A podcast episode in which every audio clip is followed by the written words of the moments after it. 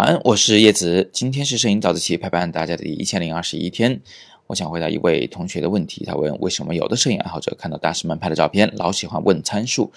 我们先不谈这照片是不是大师们拍的啊，首先确实有这个现象，就是很多摄影爱好者呢就喜欢问照片的参数。这样做对吗？我觉得并没有什么对不对的可言，要看你处在哪个学习阶段，也要看这个照片本身是什么样的照片。我们先来看看照片本身的事情。如果一张照片呢，它就是以技术取胜的，在技术上极其的完美，那当然我们应该问参数。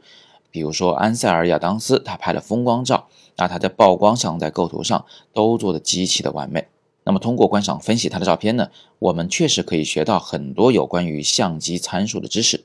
他在这一点上做得非常的极致，所以他成为了大师。但是另一方面，也有很多照片呢，他是跳过了技术上的完美，直接打动了我们的心。比如说很多纪实摄影的大师们啊，他们所拍摄的这个名作，可能在技术上有各种各样的瑕疵，但是它的内容、它的思想真的是太强大了。我们在观看这样的照片的时候，很可能是被画面本身所震撼到了，我们的脑子里面可能会想着很多很多的事情，但是就是不会想起来要问参数。所以这是第一个方面，照片是哪种照片？当然还有那么一种情况，就是照片本身不够好，它还到不了思想的高度，它只是在构图、光线、色彩的搭配上做得非常的完美，它只是在相机的运用上非常的娴熟。那么看到这样的照片的时候，我们当然就只能问参数了，因为本来也没什么别的好谈的嘛。那我们在群里、在 App 里所发出来的很多照片呢，都属于这一个类型，所以在群里面大家多讨论参数这事儿呢，本身也没什么错。以上呢是照片方面的问题，接下来我们再来看看观众，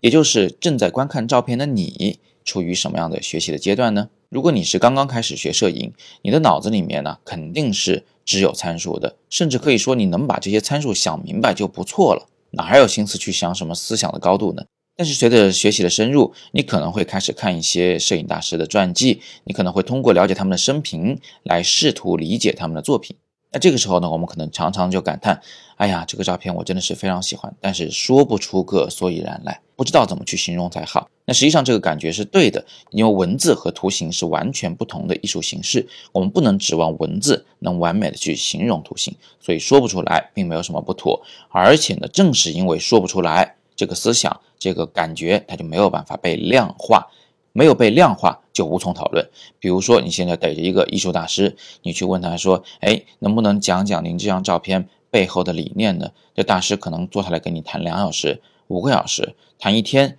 他也不见得能说得清他背后到底是什么理念。这不一定是他的艺术成就不高，这不一定是他的表达能力不够，他也可能是因为视觉艺术的东西是没有办法用文字来量化的。那么这个时候，你作为观众、作为粉丝，你要跟大师去讨论他的作品的时候，你能讨论些什么呢？所以许多人又回到参数上来了。